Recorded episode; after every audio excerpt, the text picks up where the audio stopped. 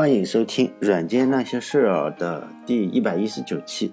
这一期呢讲孤独的圣斗士，呃，甲骨文的拉里·埃里森，就是甲骨文公司一个做数据库的公司的创始者，加上长期的 CEO，现在已经退休了。在这个世界上呢，有这样一种人，你可以爱他呀，你也可以恨他，但是呢，你却不能忽略他。这个世界上最大的数据库公司甲骨文的创始人和前 CEO 呢，就是这样的人。甲骨文的产品呢，其实并不是为个人用户准备的一个产品，但是呢，每一次交易，我们每一次银行的交易啊，或者网上的交易，每一次打电话，还是每一次飞机的起落，或者你去银行存款或者取款或者订机票什么的，都是与数据库有关。而在数据库这个领域呢，甲骨文是最大的玩家，所以呢，无论是这个拉里·埃里森好也罢，坏也罢呢，啊，这个人是无法被忽视的。如果说硅谷呢，实际上是有很非常非常多的脾气不好的人，就是我们所谓的喷子，非常非常多。比如说乔布斯的苹果的乔布斯呢，算一个；还有太阳公司就商业公司到 Java 的那个公司的麦克利尼呢，也是算一个喜欢喷人。还有咱们用的戴尔电脑，戴尔电脑的创始者戴尔呢，也是个大嘴巴，也算一个。还有微软的比尔盖茨或者 CEO 鲍尔默，也算是一个。还有。上海公司还有另外一个 CEO 叫施瓦茨呢，也算是半个吧。我们如果要做一个测评的话，现在不是经常做手机测评，我们做喷子测评的话，因为硅谷就这么一点大嘛，难免这些人呢，难免是要在硅谷的战场上相遇。嗯，我们做测评的话，就可以看一下他彼此之间的交战的这个战绩呢，就可以看出来谁的呃。喷子的能力比较强。我们先说苹果的乔布斯嘛，乔布斯和甲骨文的埃里森呢，当然这两个人最后是哥们了，就是以后的，呃，他们实际上并不太，并不怎么再去喷了，就是成了好朋友。但是呢，他们刚刚认识的时候不是朋友，显然嘛，他们刚认识不是朋友。在认他们认识的过程，有本书上是这样写的，就是说，实际上是，嗯，这件事情是拉里埃里森说的嘛。他说他认识的过程是这样，他俩是邻居。乔布斯呢，他的女朋友，呃，送了一辆车，可能是一个皮卡车或者什么，给这个乔布斯作为他的生日礼物。但这个车呀，呃，有个问题，就声音非常非常大。结果呢，这个早上他发动车的时候，就把这个拉里·埃里森呢就吵醒了，因为。邻居嘛，总是一下就吵醒了，然后他二话不说呢，就从床上下来，衣服也不换，就来找这个乔布斯理论。乔布斯当然了，他也是我们都知道，这个脾气也不好，在硅谷也是出名的脾气不好。但是呢，看到这个阵势还是怂了。要知道，就是乔布斯啊，他以前是，他敢把他的这个奔驰车停在这个，呃，残疾人要停的这个车上，车这个车位上，而且保安来找他理论，他他跟保安干架的那种人。但这这个这次这个车呢是乔布斯的女朋友送给他的生日礼物，显然怎么说也是有点纪念意义嘛。然后呢，就当天呢他就把这个送二手市场给卖了。然后呢，这两个人就成了一生的好朋友，就以后实际上再也没吵过架。如果只有这一次算吵架的话，基本上是这个拉里·埃里森呢是百分之百的胜率嘛。另外一个呃吵架比较猛的人就是。上海公司的创始人麦克利尼啊，也是敢跟他对喷几年的人。最后呢，呃，也是埃里森也是完胜告终吧。因为这个上海公司最后被收购了。理论上呢，实际上这个麦克利尼是他的下属了。当然了，这些人不会给他打工的，就是说两个人握个手、拍个照片就算了。网上有他们两个人一人举一个牌子合影的照片，大家可以看一下。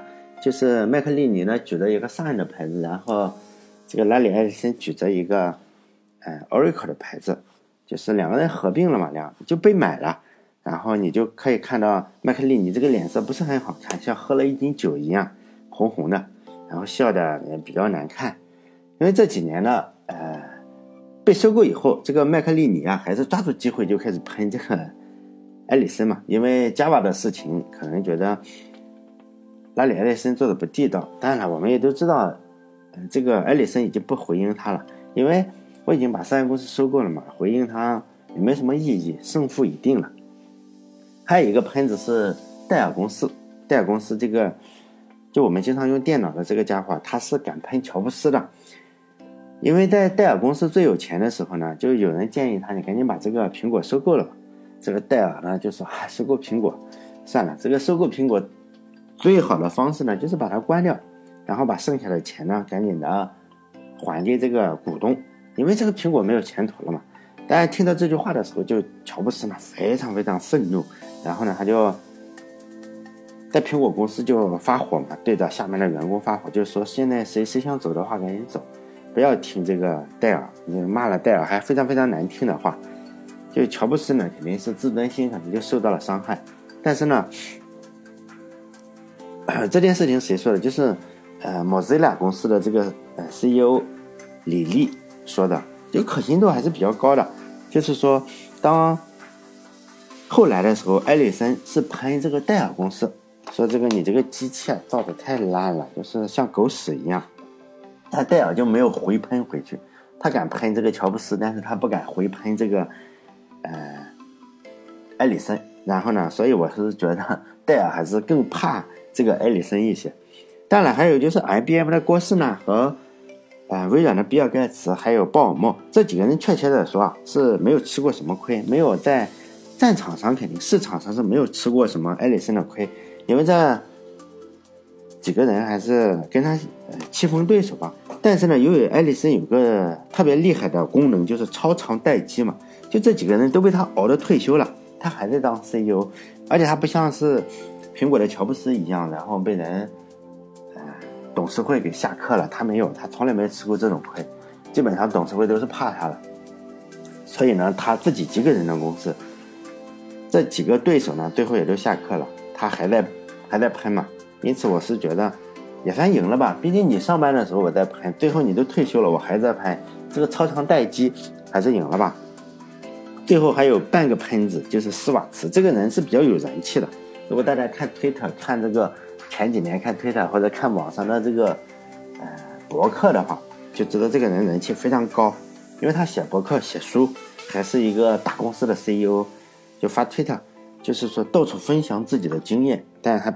不像我这样，我这种人是没有什么名气嘛。但他不一样，他是一个大公司的世界五百强的这个 CEO，然后还写书，经常分享自己的经验，各种经验都分享。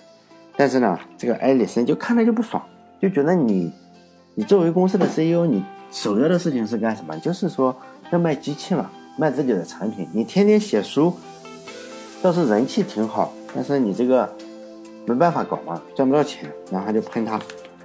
结果喷的这个施瓦茨怎么样？就不敢回应。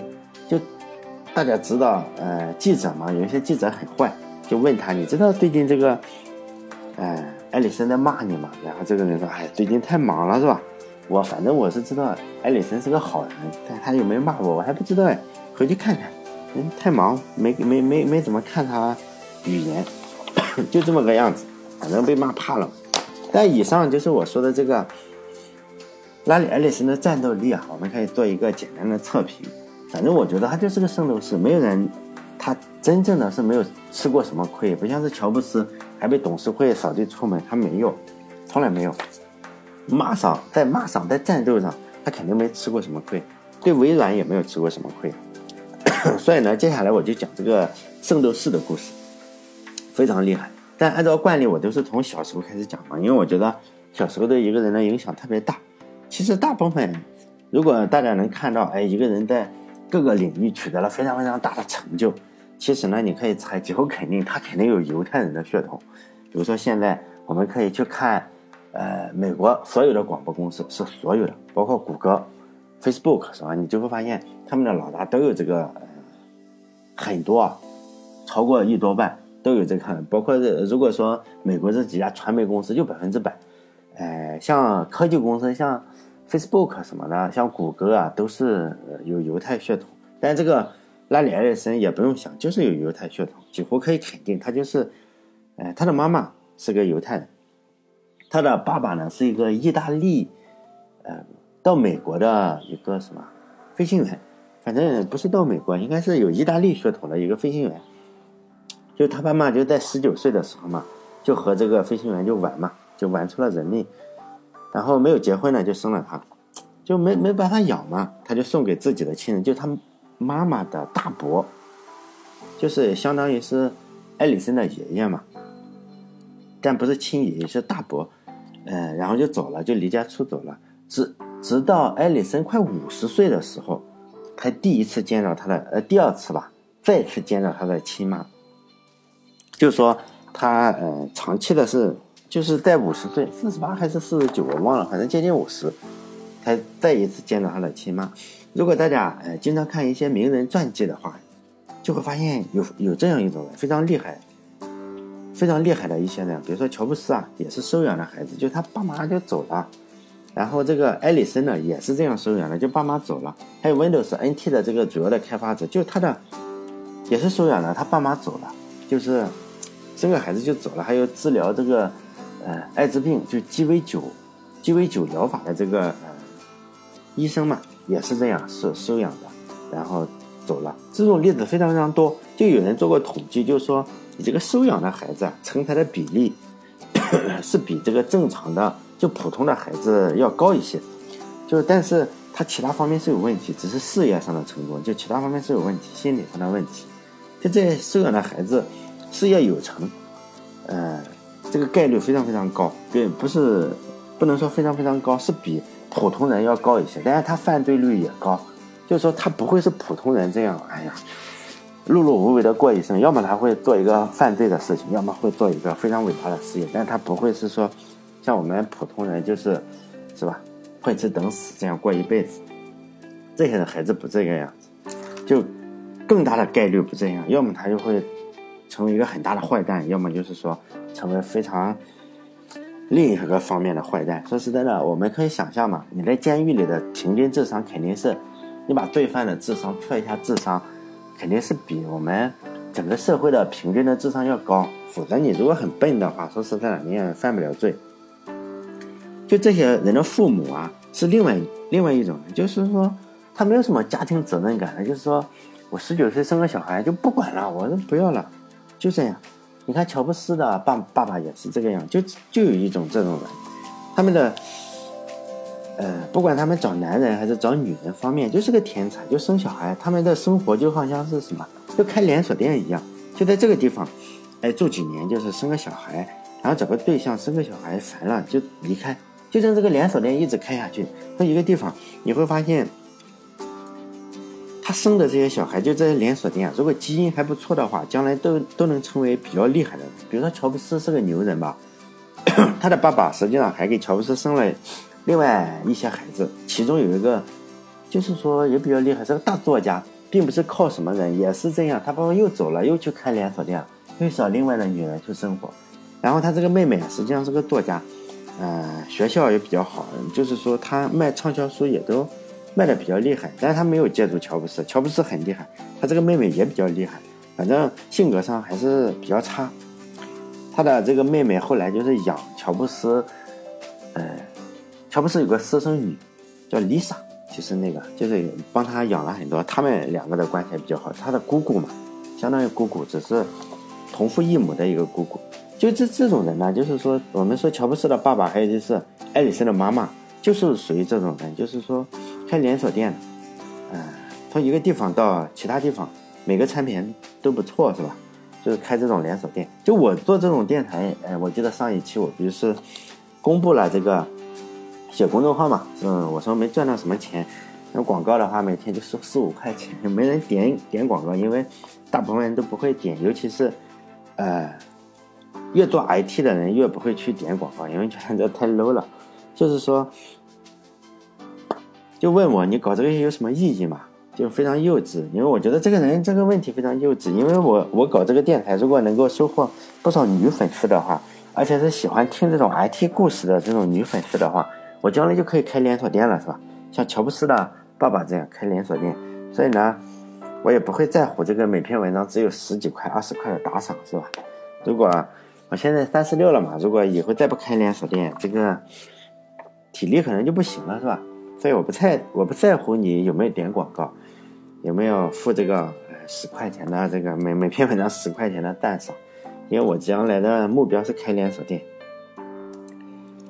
我们接着说这个艾里森，就他在不到一岁的时候，就是他妈妈离开他，为什么？就得了非常严重的肺炎，不想给他搞了，不想治了，他妈妈就把他丢给了自己的伯父，就他妈妈的伯父啊，相当于是他的爷爷，自己就离家出走了。五十年之后又见到自己的亲妈，因为他的这个呃养父母嘛，算是养父母，就养着他的人，就家里比较穷，在芝加哥一个比较。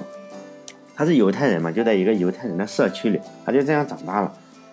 他在年轻的时候，就记者去采访他，实际上是没有什么特殊之处，学习成绩你说好吧也不好，坏也不坏，就普普通通的一个人。但是他特别注意自己的这个外表，他从小做头发呀或者穿衣服，就要去整这些品牌货，就是说一定要去这个专业的理发师去理个发呀，或者衣服就穿的比较好。不会穿着地摊货，他不像是我，我我个人的话，我去理发店都是去那种，不管什么样的发型，只收五块钱的这种理发店。然后呢，这个拉里·艾里森呢，就是另外一件事情，就是非常喜欢撒谎。他的一生啊，究竟说了多少多少谎，哎，不知道了，因为他的甲骨文的数据库也可能没法统计，基本上呢是没说什么真话。有些人说谎是说我就是把这个假的事情变成，把梦想吧变成现实。这一点，比如说乔布斯啊，就有一个非常非常著名的现实扭曲场嘛。这个艾里森实际上也会，他把自己的，嗯，他跟乔布斯这一点相同，就把这个梦想变成现实。呃，但是有一点呢，就乔布斯对待现实还是说一些实话，尤其是自己的经历啊，他撒谎的成分相对来说比较少。比如说乔布斯的身世呀，他的婚姻呀，还有他，呃。最后认了自己的女儿，所以他虽然有说谎话的成分，但是你如果记者去调查的话，你会发现，乔布斯这个谎话中的真话成分比较高。但是这个艾里森啊，就是说他觉得可能把这个梦想变成现实这种太简单了，是吧？但是他要做的更多，他就把这个现实变成了他要的梦想，他几乎修改了他所有真实的历史，他就对他的整个的历史进行了重新的创作。就是这个重对历史重新创作，在这个共产主义国家，尤其是，哎，朝鲜就非常非常常见嘛。比如说这个金三胖家，几乎是没有说一句实话。这个，呃，但对个人来说还是比较少见的，因为金三胖家这种国家嘛，就比较垃圾。这个艾里森呢也是这样，他这个。改变了他所有的身世，就是说他父亲是一个，他说他的父亲是一个非常非常大的房地产商人，而且呢家里非常非常多的钱，然后没事呢就去参加这个国会的竞选，就说他爸爸是他养父母，就参加国会的竞选，这个大富翁，这些都是他瞎编的，是他脑脑子中出来的。因为你如果是个房地产商人的话，你起码就是盖要盖房子嘛，像人家王思聪说他家里是房地产商，你起码要有个万达嘛，是吧？他没有。你起码有要有商店或者什么，他没有。然后他说他参加国会竞选，比如说你说你老爸是个国会议员，你起码有一个有一个证据嘛，起码当时的人要知道吧？这个没有，就是说你你是我，比如说我说我爸爸是国家主席，这不可能嘛，是吧？人家都知道国家主席就那么几个人，你怎么可能是？起码要有一些记录，但是这些也没有，他的都没有。现在呃记者就去调查嘛。更接近现实的情况是，他这个养父母啊，他这个父亲就是一个会计，非常非常安分守己，就是非常的就小会计一个。但是呢，他非常这个拉里·埃里森呢就非常的讨厌安分守己，所以呢，他从小就跟他的父亲的关系实际上非常非常差。也正是因为如此，可能正是因为如此，他在自己的脑子里就给自己创造了一个父亲。就这个父亲呢，他脑子中形成的这个父亲就是。冒险的地产商呢，还是一个非常厉害的国会议员嘛？但这只是我猜测，因为我也我也说谎是吧？尤其在谈恋爱的时候，我就想，我我也基本上是一句实话都不说。比如说要承诺什么车子、房子呀，我这个都承诺；什么私人飞机啊，或者私人航母这些，我说我到将来都要买。为什么呢？因为是这样，因为我不能说实话嘛。因为说实话的话，这个现实就太残酷了。比如说我在谈恋爱的时候，我如果说实话，就只能说我这个人也不太聪明，这个也没什么钱，是吧？不像王思聪这样有钱，就是非常穷，出身的也不好。因为走上了十辈子就是贫农嘛，你这个都是农民，长得还不帅。如果我这样实话实说的话，就没法搞了。比如说人家高晓松这种，就说实话就好了。说我这个父母是吧，都是大的知识分子，什么岳父，嗯，不是岳父，叫什么？他妈妈，呃，他妈妈的叫什么？哎呀，不知道。反正他整个整个家族都非常厉害。我我去看了一下他的身，身世都是大官，所以他经常做节目，就是有人听嘛。人家，呃。他只要说什么节目，只需用说，哎，我我去我邻居家问了一下，是这个样子，是不是大家就觉得，哎呀，太厉害了，是吧？像我我说的话就不行啊，像我说的话，我说我在书上看了，大概是这个样子，人家又不不信嘛。像高晓松，人家经常跟比尔盖茨吃饭，他说一个比尔盖茨的事情，是不是就觉得哎特别真？因为他跟比尔盖茨吃过饭呀。像我只能说我在书上看到了比尔盖茨什么样子，大家就觉得，东哥又吹牛逼了呗，就这个样子。其实没有办法。如果就是说我在谈恋爱的话，如果我这样真正的说了这个我的出身都是贫如，长得不帅，哥长得没钱，然后实话实说的话，实际上我这个家里这个祖传的这条 DNA 呢，肯定要砸在我自己的手上。所以呢，撒谎骗一个老婆，基本上是对我来说是没有办法的事情了。所以我就站在我的角度，我是这么理解艾丽森的。那他是一个小孩嘛，没有亲生父母，父母都不知道是谁，到五十年以后才能再见到自己的父母，养父母呢又不行，自己又不甘心，不甘心这种生活，他只好重新什么，重新发明一个父母，就是说呢，就好像是我当年找老婆一样，我只能重新发明一个自己，否则的话没有机会。他也是这个样子，他可能是这样，我只是说，我猜的。所以我也能原谅他，是吧？他就嗯，他把自己的身世完全隐藏了，并且人家记者调查来质问他，他说你调查错了，就这个样子。就艾里森呢，实际上他跟他的养父关系不是一般的差，我觉得跟科比啊，就打篮球的这个科比跟他的父母亲生父母关系非常非常差，就属于老死不相往来型的这种关系。所以呢，艾里森他实际上年轻的时候是非常非常反抗。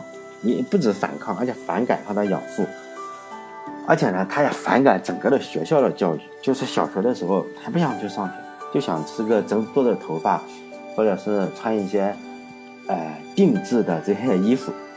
所以咱们可以看到，他非常非常有钱了以后，他还他打扮的是整个 IT 界中最好看的，是吧？但是打扮的非常好，哎，所以呢，这也是有迹可循的。因此，他连续读了三个大学。一个都没有毕业，都是从这里上几上上一段时间就走了。这三个大学分别是伊利诺伊州立大学，就这个大学还有出了一个名人，就是花花公子的这个创始人，他在这个大学读的。还有芝加哥大学跟西北大学都是名校吧？据说，呃，这个很多事情，呃，接下来我讲的就是说不是很准。为什么？因为很多是埃里森说的，他说的话呢，本身我们就不应该太相信。他的传记里，他给记者说的，显然我们只能随便听听。有一些我觉得是经过验证的，我才说。比如说他曾经待过哪个公司，这个应该不会有假，因为人家记者会去采访这个公司有没有，大家说有，那就是真的待过。他应该在芝加哥大学的时候第一次接触到了计算机，然后呢，他开始觉得用编程赚些钱花还是不错。然后呢，后来他多次说过这件事情，他说我不喜欢编程。我之所以编程呢，全都是为了赚钱。然后我觉得这个人倒还比较实在，因为怎么说呀？现在我们经常是说啊，我要有激情啊。现在很多牛人不都这样说嘛？就说兴趣最重要。你如果没有兴趣，肯定不会成功。显然，这个艾里森不是这么说。他说：“我这看兴趣个毛，是吧？我就想赚个钱。我也不喜欢编程，我也不喜欢计算机，只是我能做的事情就是这个，就想赚钱。”在一九六六年的时候，他就来到了旧金山嘛。当时正值嬉皮士的年代，就在美国六十年代，这个思想发生了巨大的变化，就性自由啊，大家都三 P 四 P 这样乱搞，然后迷魂药就吃这个大麻，还有各种迷魂药。乔布斯不就喜欢干这个事情还有人权运动，还有越南战争，不是朝鲜战争，越南战争反战嘛。大家看阿甘的话就知道，阿甘正传就这个时候，各种思潮都是风起云涌，但是这个牛人就是牛人。他说过，他说除了性自由以外，他觉得还有点意思，是吧？其他的都狗屎。他一点意思都没有。所以他这个人不吃迷魂药，因为他已经在脑子中已经很很很厉害了，就不用迷魂药。当时他两他找了媳妇，就是两口子嘛，一个月赚一千六百美金左右，然后他就开始贷款搞了两个游艇，真的很厉害，帆船不是游艇，一下子买了两个，然后他还买这个非常非常昂贵的自行车，到处找人借钱买这个昂贵的自行车一千多块，然后他去专门的餐厅去吃非常好的饭，然后衣服更好，然后理发更好，结果呢，信用卡都是爆炸的状态嘛，他他成功以后。他这个信用卡的额度呢，就达到了十亿美金，就十亿美金，非常多的一笔钱，是吧？我们一辈子就想象不到的一笔钱，就十亿美金。然后呢，他这个呃，截至他退休的时候，他这个会计，他有私人的会计，就说他这个十亿美金的额度啊，已经被他刷爆过好几次。你不知道他买什么东西，说他年轻的时候没有钱，他就刷爆了信用卡。他还等到他非常非常有钱以后，他还是能刷爆他十亿美金的这个。信用卡，他曾经说过这样一句话嘛？他说：“金钱当然不能代表一切，金钱又不是万能的，不能代表一切。但是呢，你至少要花的有点品味。”好了，这一期就到这里了，下一期我就接着说他他怎么找到了这个灵感，然后赚了这么多钱的事情。好了，这一期就到这里，再见。